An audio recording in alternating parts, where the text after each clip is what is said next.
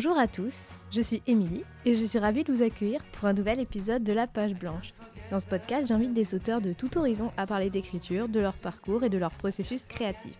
Mon but, c'est de mettre en lumière de nouveaux auteurs, des premiers romans ou tout simplement des livres qui m'ont touché droit au cœur. On en profite pour discuter ensemble du métier d'auteur, d'édition et bien sûr d'écriture. Avec ces conversations, j'espère partager ainsi avec vous des idées de lecture, mais aussi une bonne dose d'inspiration. C'est l'histoire d'une découverte d'un roman qui me tombe entre les mains par le plus grand et euh, le plus beau des hasards, quelques jours à peine après sa sortie. Il faut dire que je guette souvent les premiers romans à paraître, je suis toujours un peu à l'affût, je note des noms, des titres, je pêche un peu comme ça au hasard et c'est souvent comme ça que je fais des découvertes. En feuilletant le catalogue de Gallimard, mon regard s'est arrêté sur sept lettres rouges sur le fond crème de la célèbre collection blanche, Licorne. C'est l'histoire d'une rencontre, je dévore Licorne, que je trouve vraiment brillant, et je sors de ma lecture conquise, la tête pleine d'analyses en cours et de questions en suspens. Il faut que j'en parle, ça me démange. Il était donc essentiel de convier Nora Sandor, l'auteur de Licorne, à ce micro. D'essayer en tout cas. J'avais envie de parler de Licorne tout le temps, à tout le monde, alors pourquoi pas directement avec son auteur? Coup de chance, elle a gentiment accepté mon invitation. Dans cet épisode, on parle avec Nora d'Instagram, de genre, de caricature, de Virginie Despentes et de Madame Bovary on explore les thématiques clés de Licorne, la modernité du langage et son écriture référencée. Une conversation dense et éclairante que je suis vraiment ravie de pouvoir vous partager aujourd'hui. Sur ce, j'espère vraiment que cet épisode vous plaira. Je laisse donc maintenant place à ma discussion avec Nora Sandor. Bonjour Nora. Bonjour. On est ensemble ici dans un café parisien, euh, dans une petite alcôve un peu à l'écart. On est l'après-midi, on a un petit café de quoi échanger tranquillement pour euh, la demi-heure qui suit, puisqu'on est là pour parler de Licorne, ton premier roman. Oui, je suis très contente d'être là et je suis très contente que tu m'aies invitée sur ce podcast. Alors Licorne, euh, pour ceux qui ne l'auraient pas encore découvert, c'est l'histoire de Maëla. Maëla a 20 ans et euh, n'aspire qu'à une chose, c'est être influenceuse. Influenceuse, c'est un quasi gros mot qui pourtant fait rêver bien des jeunes filles derrière leur écran de smartphone, qui font défiler chaque jour des dizaines de photos lissées, filtrées, faisant apparaître la vie parfaite et idéale de tous ceux et celles qui ont fait de YouTube et Instagram leur métier. Maëla, elle n'a que 24 abonnés sur Instagram, mais qu'importe. Elle va y arriver, elle aussi, à devenir quelqu'un, à être quelque chose, à l'image de Mowgli, ce rappeur qu'elle adule et dont les chansons l'accompagnent au quotidien. Licorne apparaît ainsi comme une satire complexe et mordante de notre rapport aux réseaux sociaux, mais comme on va le voir, le roman va bien au-delà de ça. Donc pour commencer, pourquoi avoir choisi les réseaux sociaux comme sujet central? Qu'est-ce qui t'intéressait dans le fait de faire d'Instagram, Facebook et YouTube les personnages entre guillemets euh, de ton roman? Alors je trouvais que c'était intéressant de prendre euh, les réseaux sociaux comme des objets littéraires parce que d'une certaine façon, ils reposent la question de la frontière entre réalité et fiction et c'est une question euh, qui par essence en quelque sorte peut intéresser la littérature.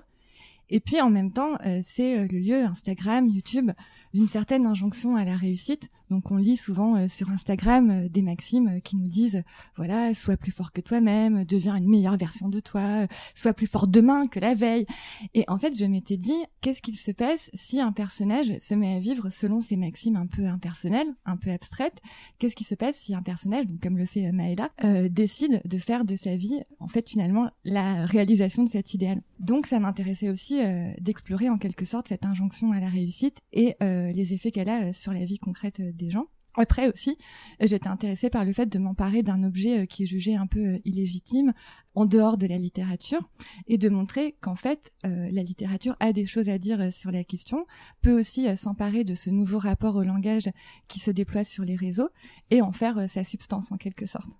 Et pour explorer ce milieu des réseaux sociaux, il faut quand même euh, avoir passé un certain temps dessus, j'imagine, parce qu'il faut bien comprendre les mécanismes pour pouvoir euh, les reproduire ou les, en, donner la substantifique moelle. Parce que moi, quand, quand j'ai lu Licorne, euh, j'ai reconnu tout de suite les codes et tout ce système. Donc, est-ce que toi, tu passes beaucoup de temps sur les réseaux sociaux? Alors, oui et non. C'est-à-dire que j'ai pas vraiment une activité propre sur les réseaux euh, je poste plus rien sur les réseaux, tel Mougli. Mais euh, quand même, ça m'empêche pas euh, d'aller effectivement regarder des comptes Instagram, regarder des vidéos YouTube. Donc je le faisais avant d'écrire ce livre et je me suis rendu compte que ce que je ressentais un peu comme une forme d'aliénation parfois pouvait devenir le point de départ aussi de l'écriture et que ce qui était finalement un temps passé à contempler un peu la vie idéale que les gens postaient sur Instagram pouvait devenir un sujet qui pouvait être exploré par l'écriture. Et à l'inverse, euh, si on n'est pas du tout familier euh, des réseaux sociaux, on peut être peut-être, j'imagine, un peu perdu en, lisant le roman, ce qui pourrait euh, éventuellement exclure un certain lectorat. Est-ce que c'est quelque chose à laquelle tu avais songé et est-ce que tu as des retours à propos de ça? Alors oui, effectivement, euh, j'y avais songé et je m'étais dit qu'il était possible qu'un certain lectorat ne s'intéresse pas du tout à ce sujet, voire tout simplement soit égaré à cause euh, des termes employés, des mots du lexique. qui sont très spécifiques au réseau, vraiment. Oui, voilà.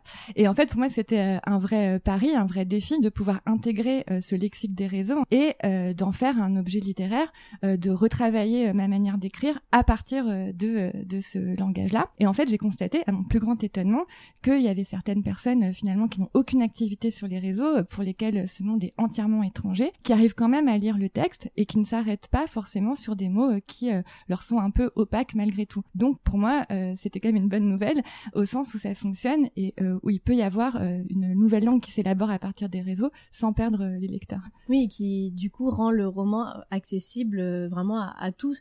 Et je trouve c'est important de le souligner pour pas qu'on colle une étiquette en quelque sorte sur le roman euh, à dire ça parle des réseaux sociaux donc c'est pour une certaine génération et pas pour une autre. Oui, effectivement, euh, j'aurais pas aimé euh, que ça soit le cas et, j'ai envie que le, roman puisse toucher le plus grand nombre de personnes possible. Ce qui est sûr, c'est que Licorne donne une certaine image des réseaux sociaux, notamment de YouTube et Instagram, une image qu'on pourrait qualifier de caricaturale avec euh, ces influenceuses un peu superficielles ou youtubeurs fitness aux biceps bien gonflés avec leur boîte de protéines en poudre. Mais au fond, je trouve que c'est pas si éloigné que ça de la réalité. Alors bien sûr, le, curseur est, poussé, sinon ça n'aurait pas vraiment d'intérêt, mais c'est pas si poussé que ça en fin de compte, et du coup, la satire fonctionne vraiment bien j'avais envie effectivement qu'il y ait une, part de satire, donc il y a un grossissement euh, qui, euh, qui, est propre à la caricature, parce que j'avais envie tout simplement que ça soit un livre aussi euh, drôle, que les gens puissent rire, donc le grossissement sert cette visée. Et puis en même temps, j'avais pas envie non plus de faire une sorte de portrait à charge d'une certaine génération ou d'un certain usage des réseaux. C'est vrai que le cas de Maëla demeure un cas de fiction et un cas un peu limite, elle n'a en aucun cas la prétention à, représenter l'ensemble de, la génération euh, dont elle fait partie, mais euh, en même temps, euh, elle ne représente pas non plus tous les usages possibles des réseaux. Et en fait, en y réfléchissant, je me suis rendu compte que hum, ce procédé de grossissement, il avait un peu plusieurs fonctions. Par exemple, en fait, euh, tous les personnages, ils sont un peu, en quelque sorte, ils ont des corps qui sont gonflés d'une espèce de surcharge. Et en fait, ça sert une forme de satire ou de parodie, enfin que ça soit les personnages d'influenceurs, Bodymax, euh, Belle Beauté, ou que ça soit même les personnages féminins euh, inventés par Mowgli dans ses chansons. Tous les corps sont démesurés. Et en même temps, je me dis que par cette démesure, il y a une charge parodique, mais qui vise pas tant ces corps-là que les normes qu'ils incarnent, les normes d'hypermasculinité, d'hyperféminité. Et puis cette surcharge, elle est aussi euh, ambivalente parce qu'elle touche aussi, par exemple, le corps de, de Balou, qui est gros. Et lui, dans son cas, bon, c'est un ours. Euh, dans son cas, le fait d'être gros euh, et d'être un animal, c'est ce qui va lui permettre d'aller au-delà des normes de genre et de sexualité. Et finalement, la surcharge, elle est ambivalente. C'est à la fois la surcharge de la caricature et ce qui va déjouer les normes en quelque sorte. C'est super intéressant cette idée du grossissement comme ça qui joue à, à plusieurs niveaux. Ce qui fait que licorne, c'est pas du tout une diabolisation entre guillemets des réseaux. En tout cas, euh, moi je suis pas d'accord avec cette possible interprétation. Et comme tu disais tout à l'heure, c'est vrai que les réseaux ils, promeuvent facilement cette image de réussite. Euh, très spécifique, basé vraiment sur l'individualisme, alors que c'est aussi un vecteur de lien, les réseaux, mine de rien. Et je pense par exemple au personnage de Daisy, qui est certes un peu fugace dans le récit, mais qui pourtant euh, est très importante et, marque vraiment le lecteur. Et elle semble aussi échapper à ce regard critique. Et puis je pense aussi à tous les différents mouvements de protestation qui peuvent euh, trouver une très forte résonance euh, sur les réseaux, avec bien sûr l'exemple typique du mouvement MeToo. Donc est-ce que ça sert encore à quelque chose aujourd'hui de diaboliser les réseaux? Moi je pense pas. Alors effectivement, je partage entièrement cet avis. Je n'avais pas du tout envie de diaboliser les réseaux. Et à mon sens, le roman montre quand même différents usages possibles des réseaux et montre par exemple que les mouvements sociaux, comme la grève des cheminots, comme Parcoursup, comme la mobilisation contre la loi travail, Maëla, elle les connaît par les réseaux.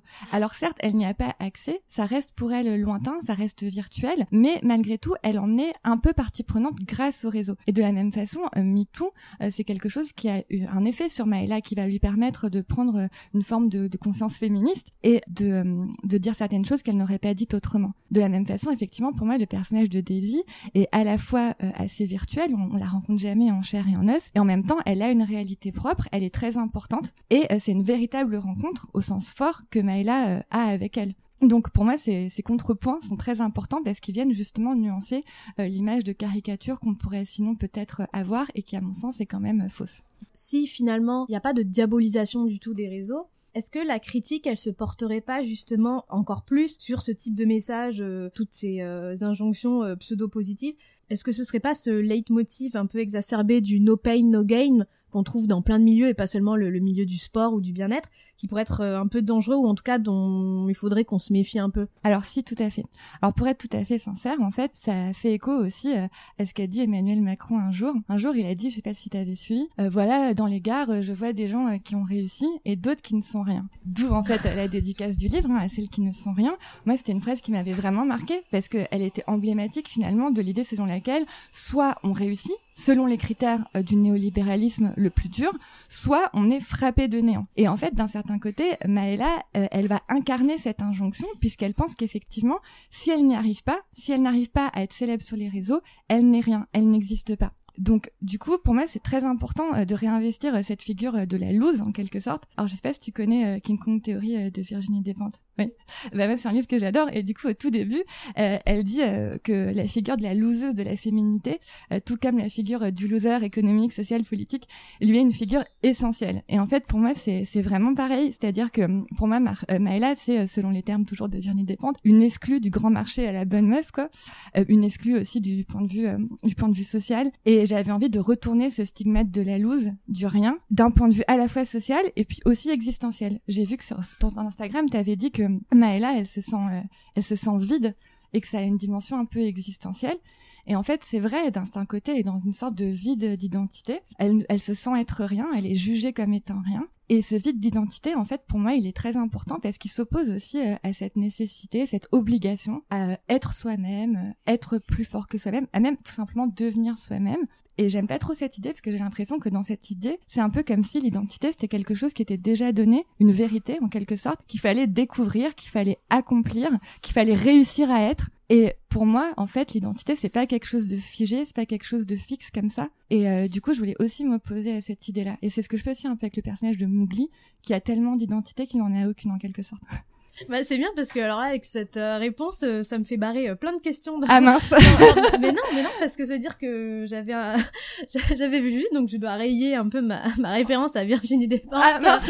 ou ah cool mais enfin, cool et mince à la fois. Ou encore le, la question sur, sur, cette citation à celles qui ne sont rien puisque je l'avais trouvé vraiment pertinente justement un peu mystérieuse même si là du coup tu as un peu explicité le, la référence parce que j'hésitais entre une forme d'empathie envers toutes les personnes qui seraient des Maëla en puissance et qui auraient ce sentiment de n'être rien et de quoi qu'elle fasse, euh, de, ne pas pouvoir être quelque chose, ou comme une manière de, renforcer un petit peu le, côté satirique, mais après avoir lu l'entièreté du roman, je pense, je plutôt pour la première hypothèse.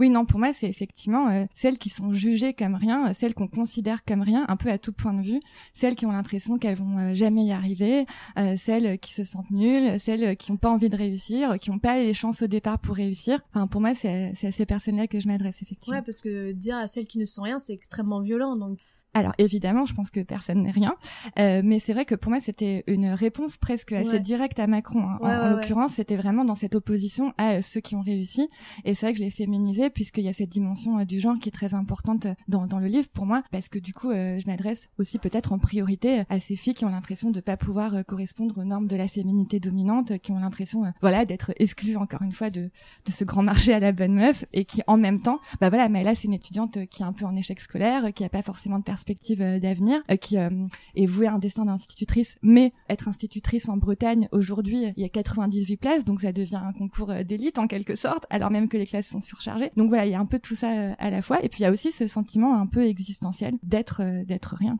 Et après cette fameuse citation, on a une épigraphe qui cite Flaubert. Elle se réveillait en d'autres rêves.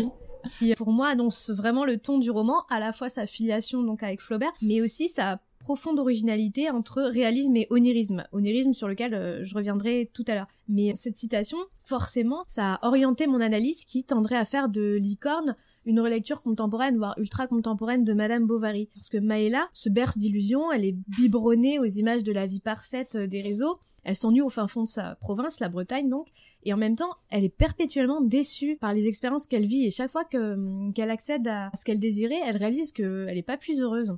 Et plus elle s'entête, et plus elle s'endette. Et donc du coup, les deux personnages de Dema et de Maïla semblent avoir plusieurs points communs, et en tout cas au moins le point commun d'avoir cette euh, insatisfaction chronique, euh, comme euh, le vide existentiel dont on parlait tout à l'heure, que rien ne peut combler. Tout à fait. Hein. Pour moi, euh, Maëla euh, souffre en quelque sorte d'une forme de bovarisme de zéro. Mm. Et euh, donc pour elle, le rêve prime sur la réalité. Le rêve est une réalité plus haute en quelque sorte. Et même la frontière entre le rêve et la réalité est très poreuse tend à s'estomper. Et c'est aussi parce que justement sa réalité telle qu'elle est, elle est insatisfaisante à tout point de vue. Donc elle a besoin finalement d'imaginer une autre identité possible, un autre rêve, une échappée vers une forme d'idéal. Sauf que cette forme d'idéal, elle est elle-même un peu dégradée, enfin en tout cas elle est, elle est contemporaine. Et c'est vrai qu'il y a plusieurs passages de Madame Bovary qui sont repris un peu dans le livre. Il y a des clins d'œil, par exemple le bal de la Vaubyessard, c'est un peu comme la secrète. par exemple quand elle demande de l'argent à Max, c'est un peu comme quand Emma demande à Rodolphe et tout. Enfin il y a plein de, de petits clins d'œil discrets. Et puis en même temps, j'avais vraiment envie qu'il y ait euh, une réelle empathie envers Maëla, qu'on peut avoir aussi envers euh, Emma et avoir ce jeu en fait entre la distance ironique et l'empathie. Et une des différences peut-être avec Madame Bovary, c'est que dans Madame Bovary, on a quand même plusieurs euh, types de points de vue qui nous font parfois sortir du point de vue d'Emma, alors que là j'avais envie qu'on soit toujours du point de vue euh, de Maëla, qu'on puisse pas en sortir.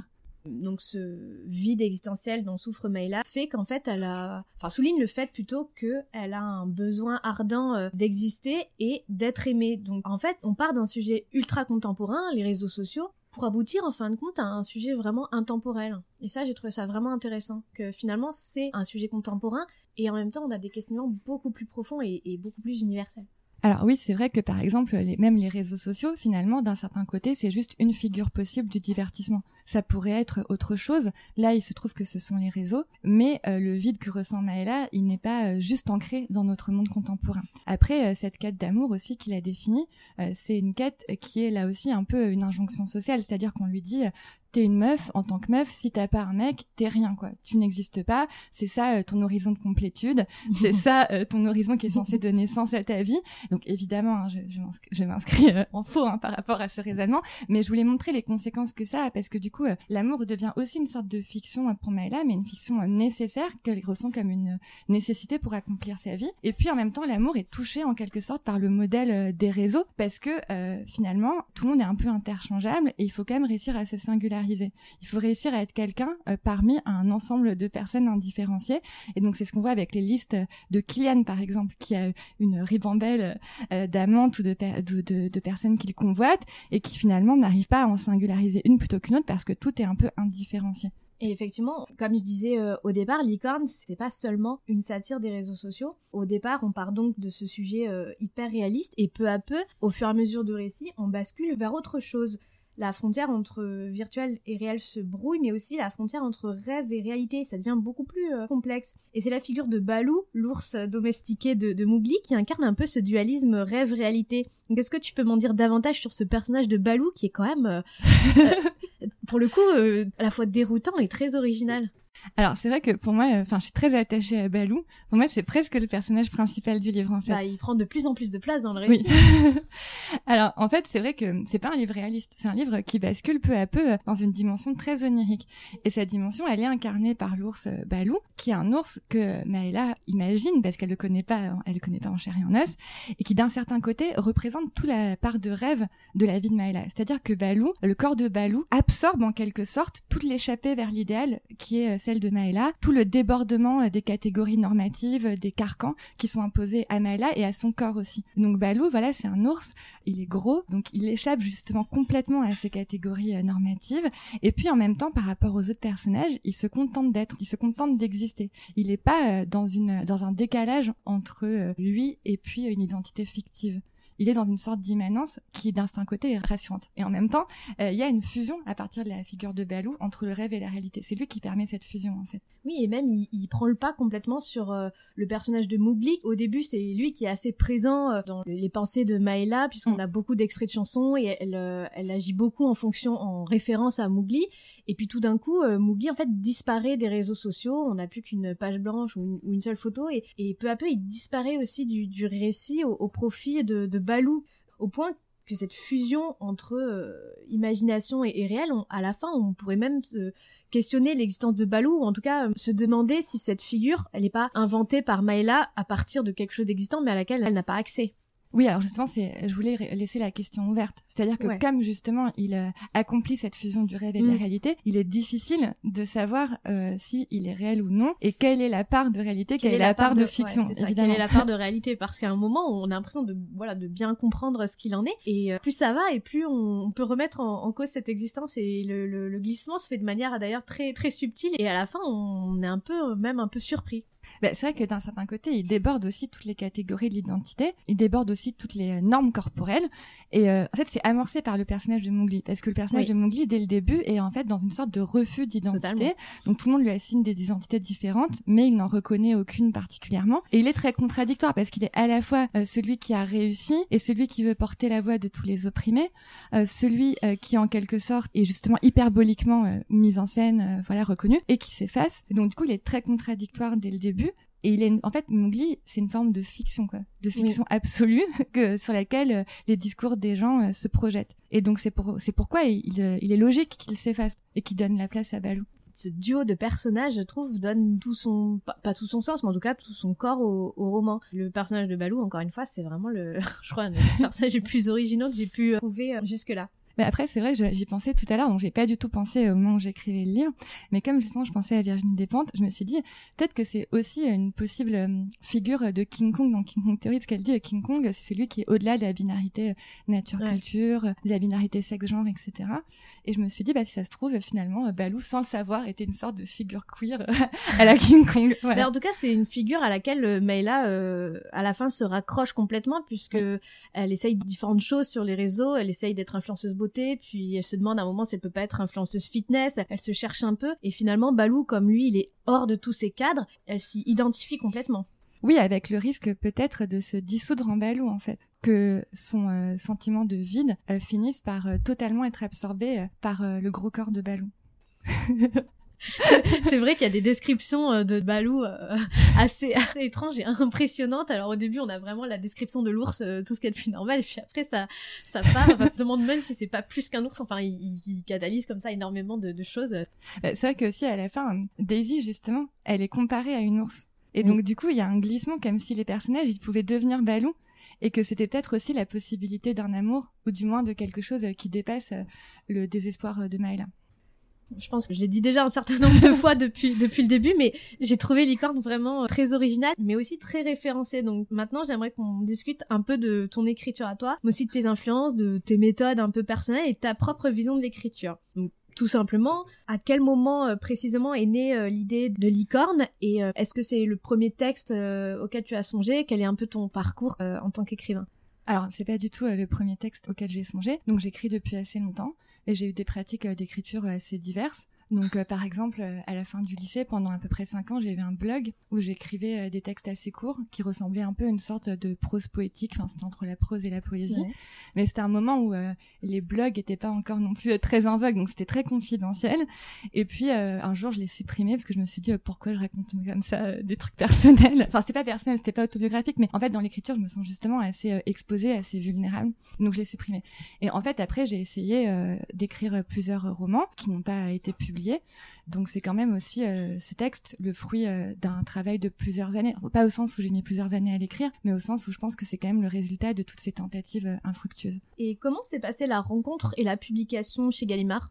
En fait, j'avais justement envoyé des textes à plusieurs maisons d'édition, d'autres textes que celui-ci, et donc le texte que j'avais envoyé avant Licorne avait attiré l'attention d'éditeurs dans trois maisons d'édition, mais ça n'avait pas du tout abouti. Et donc ensuite, j'ai renvoyé Licorne, et là, ça a marché chez Gallimard. bah, ce qui m'intéresse dans, enfin, la deuxième question qui, qui était prévue pour pour compléter celle-ci, c'est que Licorne est publié dans la collection blanche, ah qui est un peu la, voilà la collection mythique de Gallimard, qui a fait toute sa renommée avec ses auteurs prestigieux, ses nombreux prix. Donc j'imagine évidemment que c'est un peu un grand honneur, surtout quand on écrit un premier roman, parce que donc j'avais cherché et j'avais vu que Gallimard ne publiait que neuf premiers romans par an, ce qui est ce qui pas beaucoup vu leur euh, production. Donc comment c'est, est-ce, enfin, est-ce que tu sais comment s'est opéré le choix de, de cette collection pour Licorne avec ce sujet euh, ultra contemporain des réseaux?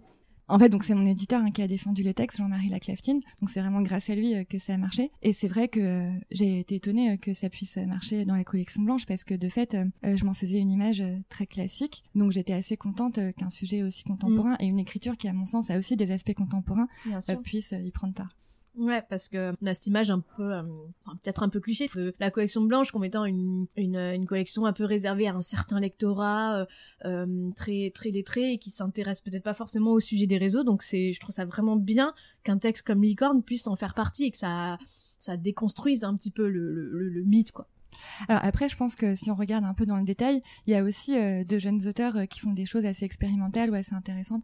Par exemple, je pense à Tristan Garcia, bon, qui maintenant a publié un certain nombre de livres, hein, euh, mais qui, qui mène quand même des expérimentations romanesques que, à mon sens, je trouve assez intéressantes. Quoi. Et donc, pour parler de l'écriture de Licorne, quand même, moi, bon, de manière purement subjective, j'ai trouvé cette écriture vraiment brillante et donc j'aimerais savoir quels auteurs classiques ou quelles lectures sont venus nourrir ton écriture.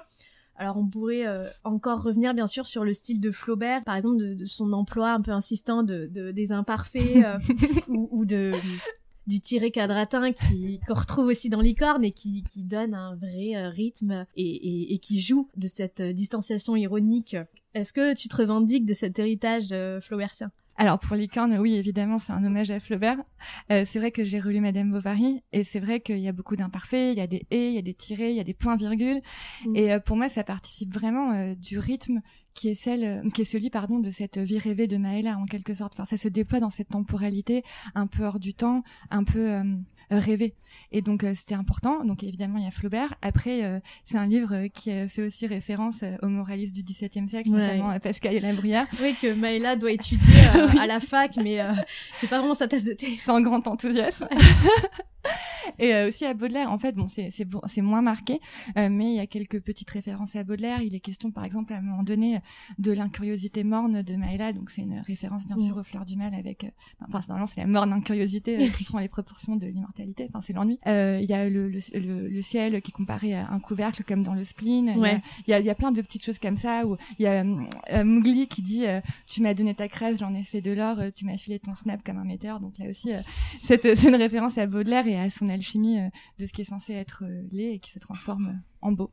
Donc euh, tout un tas de, petites références comme ça glissées un peu subtilement. Et à l'inverse, certains détails ou, procédés comme euh, le name dropping qui consiste à citer des noms connus de marques ou de personnes, ça m'a fait penser à des auteurs contemporains comme euh, Beck BD qui en abusent et qui inventent aussi parfois des noms de marques euh, ironiques et décalés. Dans Licorne, les youtubeurs s'appellent Body Max, Belle Beauté. Myla reçoit des vêtements de la marque Trop Bonne. Oui. ça, ça m'a fait beaucoup rire. Trop Bonne. Ça me fait penser, à, par exemple, dans 99 francs où, où le personnage d'Octave doit créer une campagne de pub pour la marque de yaourt Maigrelette. Donc euh, c'est on retrouve un peu ce de cette ironie dans, dans les noms. Et le name dropping c'est aussi un procédé qu'affectionne euh, beaucoup Welbeck dans ses romans, tout comme euh, l'emploi des italiques ironiques. Donc est-ce que c'est des références qui te parlent? Alors, je connais pas extrêmement bien l'œuvre de Beck donc j'ai lu les romans de Welbeck, mais c'est vrai que ma démarche, à mon sens, est quand même un peu différente le positionnement n'est pas exactement le même, le point de vue n'est pas exactement le même. Oui, puis le, comment dire, le l'ambiance générale, on va dire, euh, est pas tout à fait euh, la même parce que Beck est très très euh, très très cynique et Welbeck est assez déprimant. je sais pas comment dire, mais mais c'est vrai que c'était dans voilà ces procédés stylistiques assez contemporains qui me faisaient penser à ces auteurs-là. Oui, oui, mais par exemple, je pense que ça se retrouve chez d'autres auteurs que j'apprécie peut-être plus. par exemple, chez, je sais pas si tu, tu connais Guillaume Dustan? Non. En fait, c'est un auteur, euh, un auteur euh, gay euh, qui, qui était séropositif, etc., et qui a écrit ce qu'il appelle des autobiopornographies. Donc, c'est assez, assez trash. Mais ce que j'aime beaucoup chez Distance, c'est qu'il y a par exemple de très longues descriptions de supermarchés, des différents yaourts qu'il préfère manger, etc. Et en fait, bon, ça cette histoire des marques, ça me parle aussi parce que dans, dans ce contexte-là, c'était un peu un passage obligé parce que de fait, tout cet idéal de réussite, il repose très fortement sur la société de consommation et sur l'injonction à consommer. Euh, c'est-à-dire que même ces idéaux euh, euh, de genre masculin et féminin, ils ne peuvent s'accomplir que à travers l'acquisition de ces produits. Et à côté donc de ce, name dropping et donc la présence de marques et de choses comme ça, il y a des passages extrêmement poétiques et je suis obligée de, de souligner un peu cette cette force poétique qu'il y a dans certaines pages de Licorne, qui serait dommage de de manquer au profit de la seule satire et que des seules références un peu à la société de consommation. Car le récit se déroule en Bretagne entre l'Orient et, et l'Armor Plage et ce paysage breton entre ciel et terre euh, semble tout particulièrement t'inspirer. Ah oui, alors en fait, euh, j'écris beaucoup à partir des lieux. Et pour moi, c'était très important euh, d'ancrer ce récit à Lorient, parce que Lorient, de fait, c'est une ville populaire qui se situe entre Lanester, qui est une ville encore plus populaire, et Plumeur, qui est bourgeois, parce que c'est au bord de la mer. Et c'est une ville qu'on considère souvent comme moche, parce qu'elle a été détruite par les bombardements, et donc elle a été reconstruite à la hâte après la libération. Et en fait, là, pour le coup, c'est encore un peu le principe baudelairien d'aller chercher du beau là où on, on voit pas forcément. Pour moi, en fait, cette ville a été déjà un peu à l'image du destin social de Naïla. Et puis, en même temps, euh, elle a une véritable beauté euh, qui vient euh, de ce paradoxe qu'est la destruction. Mais oui, parce que encore une fois, on voit bien dans le roman que Lorient c'est pas la ville la plus sexy du monde ou qu'il se passe pas grand chose là-bas, que c'est un peu morne, un peu terne. Et en même temps, les, mots, les expressions utilisées pour décrire le, ciel, la mer, la référence à l'île de Groix, c'est tellement beau qu'effectivement, ça remet complètement en valeur euh, tous ces lieux-là. Oui, et comme je te disais, pour moi, c'est aussi important euh, de pouvoir parler euh, d'une ville populaire et d'en faire un objet littéraire, de pas juste faire l'éloge de Paris qu'on a eu déjà mille fois, enfin du Paris bourgeois, parce qu'il y a aussi un Paris plus populaire. Et c'est vrai que l'océan, c'est presque un personnage aussi dans le roman. Alors je voulais pas non plus tomber dans un lyrisme exacerbé, euh, mais c'était important pour moi qu'il y ait un peu ces échappées poétiques en quelque sorte. Et comment s'est déroulée l'écriture de Licorne euh, Comment s'est passée la phase d'écriture? Est-ce que c'était euh, compliqué? Est-ce que ça t'a pris du temps? Alors, ça m'a pas pris énormément de temps, enfin, c'est-à-dire que je l'ai écrit en trois mois à peu près, donc assez rapidement. Mais c'est vrai que j'ai un processus d'écriture très particulier, je crois. Ah, c'est-à-dire que... quel est-il bah, Il est euh, que euh, quand j'écris, j'écris très intensément, beaucoup. Euh, j'ai besoin de m'immerger totalement dans la fiction, de vraiment trouver même le rythme, d'entendre un peu les phrases dans ma tête. En fait, d'être un peu dans un état obsessionnel, hein, tout simplement. alors qu'en fait, il y a des, des moments où je vais pas du tout écrire à l'inverse et où je vais avoir l'impression que je ne pourrai plus jamais écrire, que je ne je n'ai plus les mots, je n'ai pas d'idées, etc. Mais euh, quand j'ai écrit Licorne, c'était important pour moi d'être vraiment euh, dedans. Et euh, c'est comme ça que se déploient les personnages, que se déploie l'action, les, les paysages, etc.